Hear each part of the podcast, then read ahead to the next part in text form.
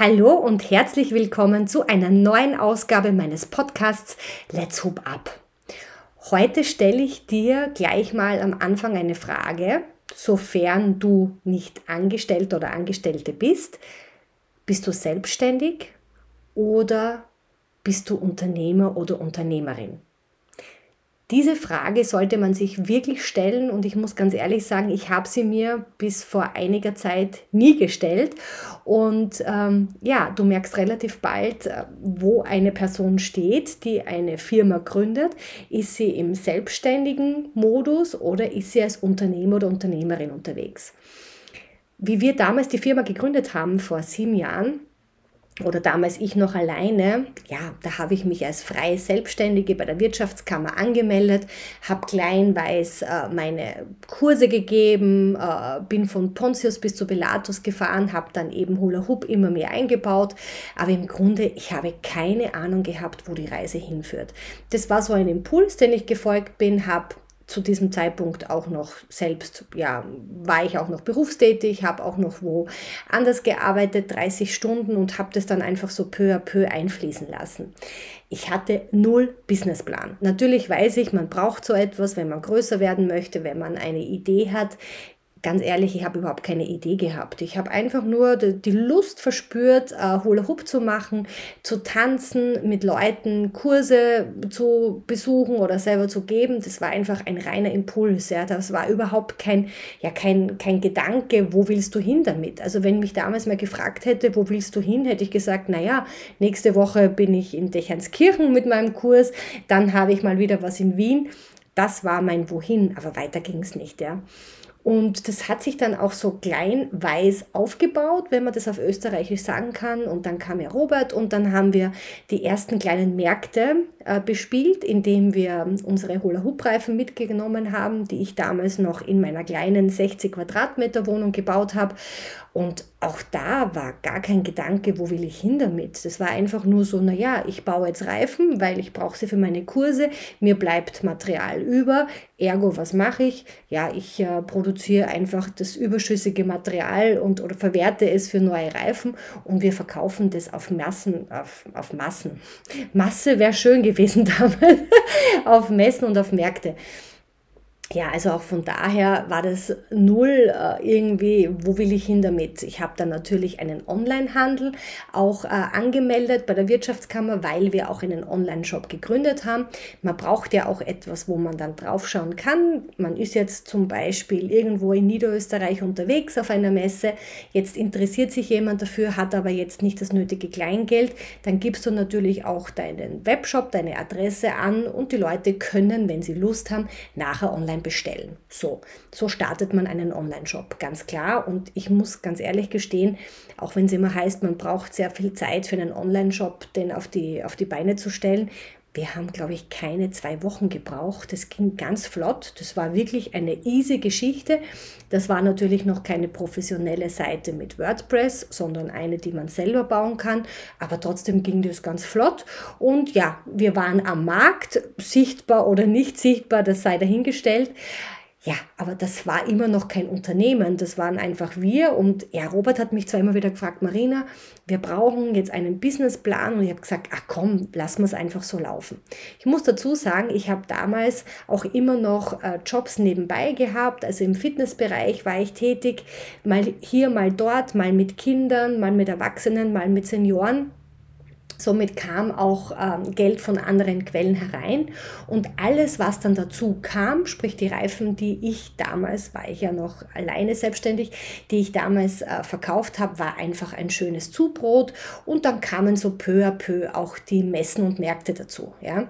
Und auch hier sei noch gesagt, es war alles im überschaubaren Rahmen, kann man wirklich so sagen. Das erste große Highlight hatten wir vor circa drei, dreieinhalb Jahren, da waren wir in Bayern auf einer großen Messe einer Seniorenmesse. Und ich vergleiche das so gerne mit Österreich und Deutschland. Und ich liebe unser Land, ja, das liebe ich wirklich, aber es war einfach unglaublich interessant, das zu beobachten. Es war eine Seniorenmesse in Deutschland, wo wir uns nicht sicher waren, ob wir die machen sollen. Doch wir wollten einfach auch mal den deutschen Markt so ein bisschen kennenlernen. Damals kannte man uns ja noch überhaupt nicht. Und ich muss vorweg schicken, wir waren ja zuerst in Österreich bei einer Seniorenmesse und die ging von A bis Z schief. Erstens, das Publikum bei dieser Seniorenmesse also ich habe mir Senioren also sehr pfiffig und, und ja, rüstig vorgestellt, die dorthin kommen und das war eigentlich überhaupt nicht der Fall. Die Leute kamen nur mit großen Taschen an, um alles, was kostenfrei ist, abzustauben. So kamen die, ja. Und das Einzige, was wir wirklich in rauen Mengen losgeworden sind, waren unsere kostenlosen Flyer, ganz klar, weil die lagen ja rum zum Mitnehmen, weil das war kostenfrei und das haben sie mitgenommen. Auch jeden Kugelschreiber, den wir liegen haben lassen, war weg. Wir hatten auch so, so eine Drehscheibe, also so ein Glücksrad, das haben wir dann irgendwann weggepackt. Die Leute kamen nur zum Glücksrad, alles andere war denen wurscht. Mit Hula Hoop konnten die gar nichts anfangen. Und äh, jetzt muss ich schon fast böse sagen, da war ja auch ähm, von Bestattungsthemen, da waren ja einige mit diesen Themen dort vor Ort ausstellen und ich meine, die waren, also die waren top dort, ja. Also die, die Stände sind überfüllt gewesen. Nur bei uns, wo es um Sport ging, da war halt gar nichts, ja. Und die ersten drei Tage war ich so frustriert bei dieser Seniorenmesse in Österreich, weil ich mir gedacht habe, um Gottes Willen, du legst so viel Geld dorthin und ich hatte auch keine Bühnenpräsenz die ersten drei Tage. Somit standen wir da und ich dachte mir, oh Gott, bringe ich dieses Geld für diesen Stand wieder rein? Ich weiß es nicht. Zeitgleich zu dieser Aktion hatte ich einen Rohrbruch in meiner damals noch Single-Wohnung. Ähm, wir haben Ware vom Zoll nicht bekommen, die ist irgendwo hängen geblieben. Da hatte ich auch noch Riesenschwierigkeiten, musste ich mit dem Zoll immer telefonieren. Also es war von A bis Z eine einzige Scheiße, ja, kann man so sagen. Am vierten Tag, Gott sei Dank, habe ich dann noch äh, kurzfristig einen Bühnen, äh, ja, so einen Bühnenauftritt äh, gecheckt bekommen. Somit konnte ich mich noch präsentieren und unseren Stand. Und dann haben wir es zumindest geschafft, ähm, ja, die, die, die Kosten wieder reinzuholen, die wir da auch reingesteckt haben und ein kleines Plus zu fahren. Und da habe ich mir schon gedacht, okay, Senioren ist nicht unsere Zielgruppe und trotzdem haben wir kurz darauf eine Messe in Deutschland, in Bayern, uns dafür angemeldet und es war auch eine Seniorenmesse und auch da schon mit gemischten Gefühlen hingefahren. Und ich hatte zu diesem Zeitpunkt gerade meinen 40. Geburtstag, den habe ich draußen auch gefeiert, einen Tag bevor die Messe äh, stattgefunden hat. Das habe ich mir wirklich gemerkt, weil die einfach so einprägsam war. Wir kommen dorthin und ähm, wir haben so ein Ritual. Am Start von jeder Messe trinken Robert und ich ein Glas Prosecco, um anzustoßen auf diese Messe und zu hoffen, dass wir gute Geschäfte haben. Und da gibt es auch ein, ein Bild von uns, ein Foto, das wir machen haben lassen und das war, glaube ich, der letzte Moment, wo wir an diesem Tag, bevor dann die Messe wieder geschlossen hat am Abend, ja nochmal miteinander reden konnten, weil ab dem Moment haben die Leute uns bombardiert. Ja? Die, sind, die sind zu unserem Stand geströmt. Also wir haben dann schon Vorträge gehalten. Also da standen so 30 Personen um einen kleinen Stand. Wir hatten jetzt keinen riesigen Stand um uns rum.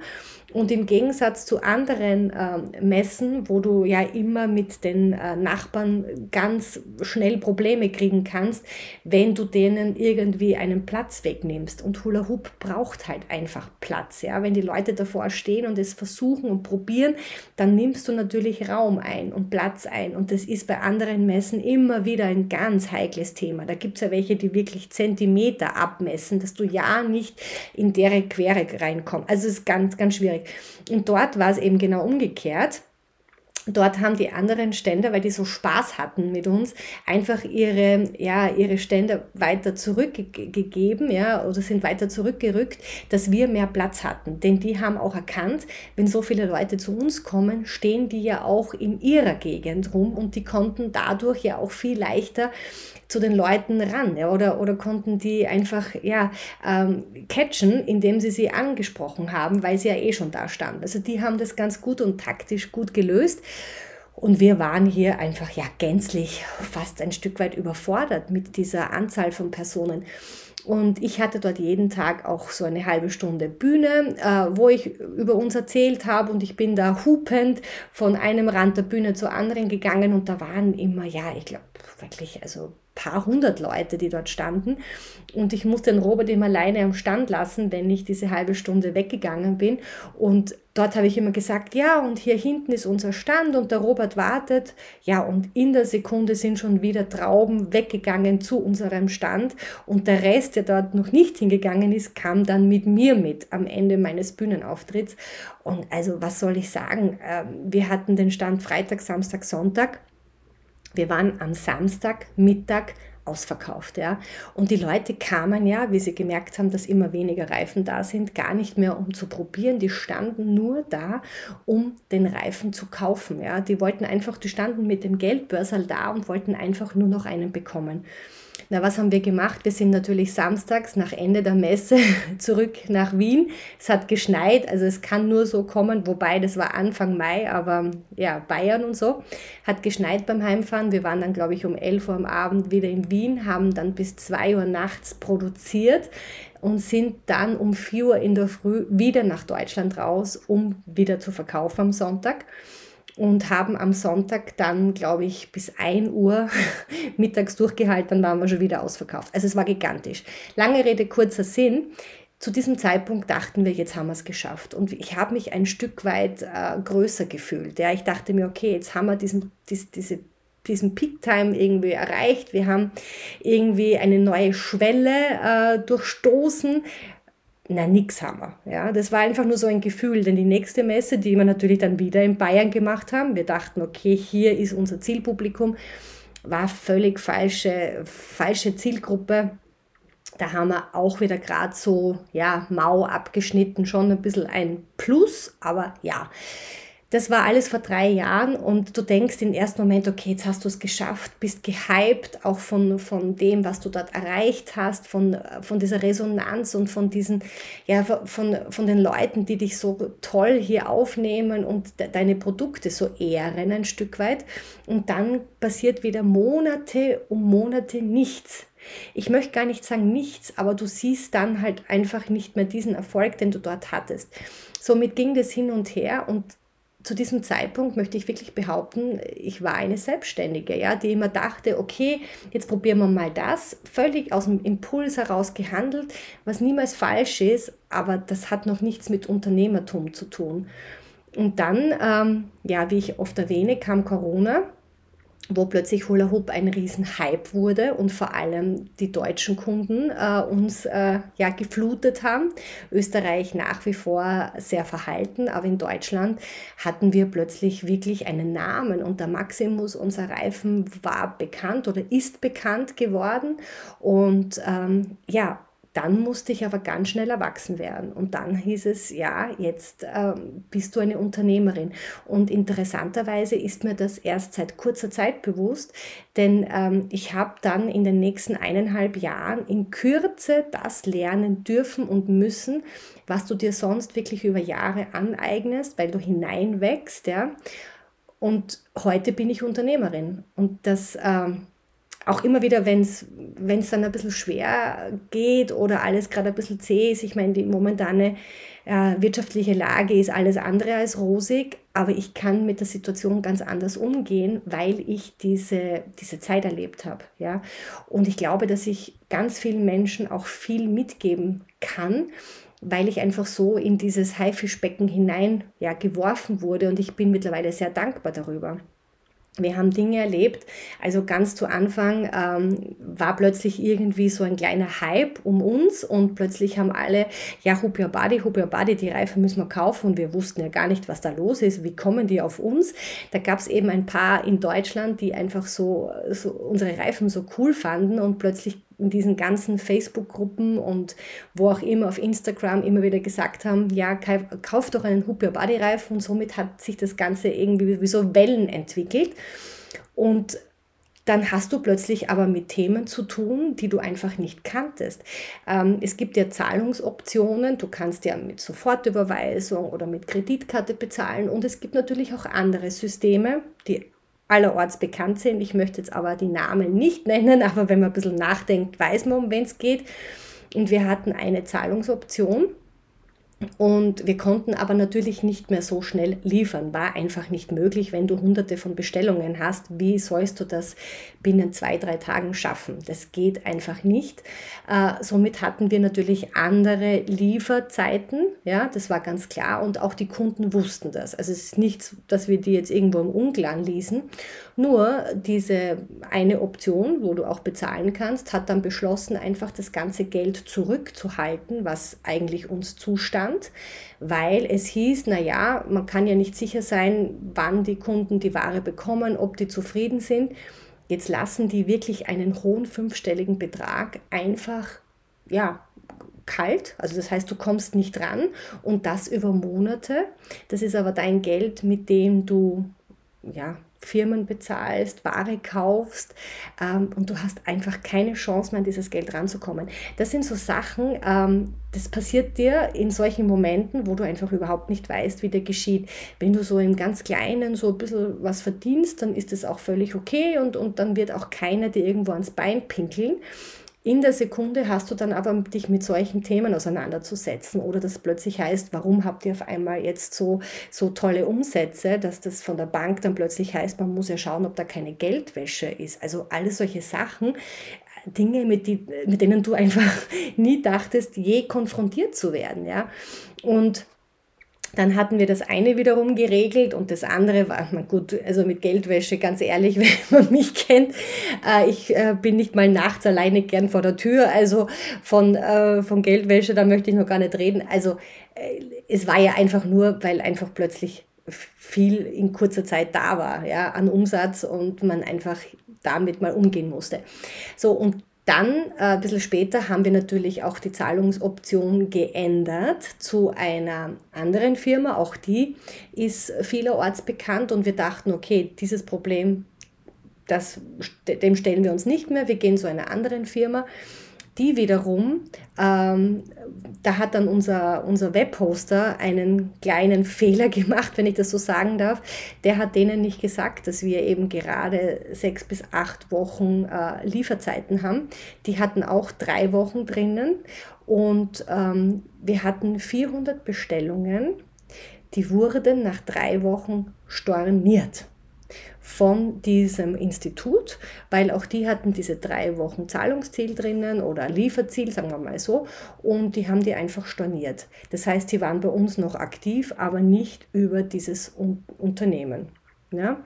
Was bedeutete, ich musste 400 Kunden anrufen und ihnen schreiben und mich entschuldigen dass die natürlich von uns nicht storniert wurden, aber jetzt über dieses Institut. Und die Kunden mögen doch bitte das Geld direkt an uns überweisen.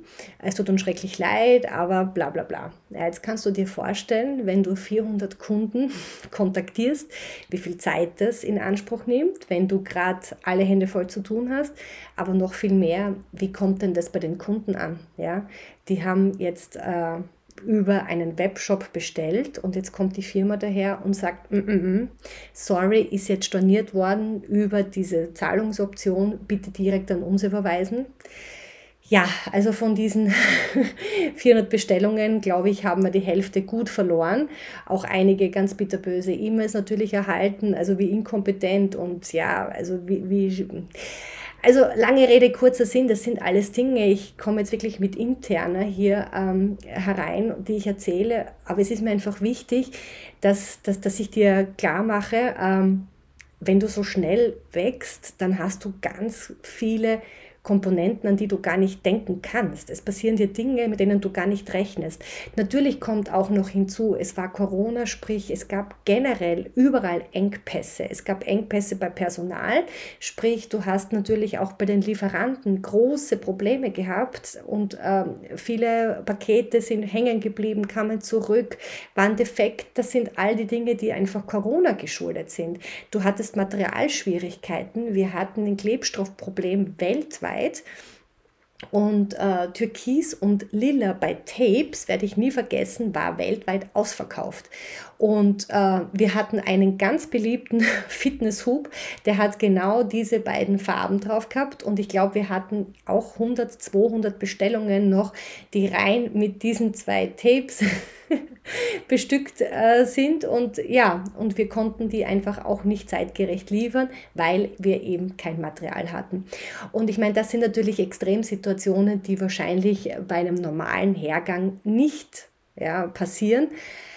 Aber ja, äh, was, was tut das mit mir? Was, oder was hat es mit mir gemacht? Zwischendurch war ich natürlich verzweifelt. Aus, auf allen Ecken und Ebenen bist du mit äh, Problemen konfrontiert. Du hast plötzlich, wir hatten ja bis zu 15 Mitarbeiter, äh, du hast plötzlich auch mit anderen Themen zu tun, ähm, wo du auch keine Zeit hast, hineinzuwachsen. Ich muss dazu sagen, ich habe auch vor meiner Selbstständigkeit, vor meinem Unternehmertum auch schon Teams geleitet für Firmen, wo ich tätig war. Ja, also ich habe äh, im Eventbereich gearbeitet, ich habe im Festspielhaus in Füssen Teams geleitet. Ähm, ja, habe ich. Aber es ist immer noch mal was anderes, wenn ober dir ein Boss steht und du jetzt eine Abteilung leitest und da vielleicht Mitspracherecht hast oder hier das Personal aussuchst. Aber wenn du dann diese Obrigkeit bist und für alles zuständig bist und plötzlich Leute einstellst für Jobs, die noch gar nicht irgendwie ja, ausgeschrieben sind, sondern einfach nur Hilfe. Wir sind gänzlich überfordert und die haben natürlich auch ihre Befindlichkeiten, deine Mitarbeiter. Ganz klar haben die die und die haben auch Weihnachten und, und gerade zu Weihnachten war die Hölle los bei uns und du kannst die natürlich nicht äh, einfach jetzt am 25. bestellen, so wie wir es gern gehabt hätten. Ganz klar und, ähm, und du bist dann auch nicht äh, so fit im Kopf zu diesem Zeitpunkt um wirklich die Leute einzustellen oder auch die Leute zu bekommen in dem Moment, die es vielleicht braucht. Ja, ich möchte jetzt gar nicht, äh, gar nicht schlecht reden, unsere Mitarbeiter. Wir haben ganz, ganz, ganz, ganz, ganz tolle gehabt, aber natürlich auch immer wieder ein, zwei dabei, wo du weißt, hm, ja, aber danke, dass ihr da seid, auch wenn es vielleicht langfristig nicht passt. Lange Rede, kurzer Sinn, ähm, das Unternehmertum war noch nicht da, aber es wurde mit wirklich viel Wehen geboren. Und äh, mein Ziel ist langfristig auch anderen Menschen, die auf diesem Weg sind, etwas mitzugeben, denn immer mehr kristallisiert sich heraus, dass dieser Weg einfach ganz wichtig für mich war. Ich weiß nicht, wäre jetzt Corona nicht passiert, ähm, wie weit wir gekommen wären. Wir hatten keinen Businessplan. Heute haben wir einen Plan. Ich konnte damals nicht sagen, was macht uns einzigartig. Heute kann ich es sagen. Ja? Heute weiß ich, wo meine Spezialisierung ist. Heute weiß ich, was wir können, was wir sind und wo wir hinwollen. Und wäre diese schwierige Zeit nicht gewesen, würde ich wahrscheinlich immer noch so vielleicht schon ein bisschen mehr Events machen, mehr Messen machen. Vielleicht hätten wir auch schon ja das eine oder andere kleine Ziel erreicht, aber das, wo wir jetzt sind, wären wir nicht. Deswegen so hart die Schule war, sie war die beste, die ich besuchen habe können, ja, und so dankbar bin ich heute und ja, mein Ziel ist, anderen Menschen auf diesem Weg zu helfen, denn frag dich wirklich, wenn du dich selbstständig machen möchtest, möchtest du einfach selbstständig sein, weil es schön ist, dein eigenes Ding zu machen, ähm, dich ja frei austoben zu können, kreativ sein zu können, oder möchtest du eine Unternehmerin oder ein Unternehmer werden? Und ich kann mit vollem Stolz heute sagen, ich bin Unternehmerin und weiß ähm, um um viele Dinge und ich werde auch noch viele Dinge lernen dürfen, um Gottes Willen. Ich stehe nur eine Stufe jetzt erst weiter oben auf dieser, auf dieser Treppe und da gibt es noch ganz, ganz viele Stufen. Aber sobald du Unternehmer bist, siehst du die Dinge nicht mehr ja, so hoch emotional, weil als Unternehmer weißt du einfach, ja, es gibt Höhen, es gibt Tiefen, es gibt Herausforderungen und als Selbstständiger wurschtelst du noch so ein bisschen dahin. Und wenn es für dich äh, ein Ziel ist, Unternehmer zu werden. Vielleicht haben dich meine Worte ja ein bisschen berührt oder geholfen. Ähm, und wenn du dich selbstständig machen möchtest, komm gern zu mir, frag mich gerne, ich bin für dich da, denn das wird äh, mein neues Baby, einfach Leuten zu helfen ins Unternehmertum. Biobadi ist ein Unternehmen und ich darf es mit vollem Stolz leiten. Und ja, das wollte ich dir heute an diesem doch wunderschönen, sonnigen End-November, weil November ist ja auch schon bald vorbei, Tag erzählen. Und ich bin selber gespannt, was ich nächste Woche erzähle. Ich lasse es mich wirklich, also es kommt immer so aus mir raus und es will raus und es will in die Welt hinaus. Und schauen wir mal, was nächste Woche kommt. Ich freue mich. Vielen Dank fürs Zuhören. Bleib mir wohl gesonnen. Deine Marina.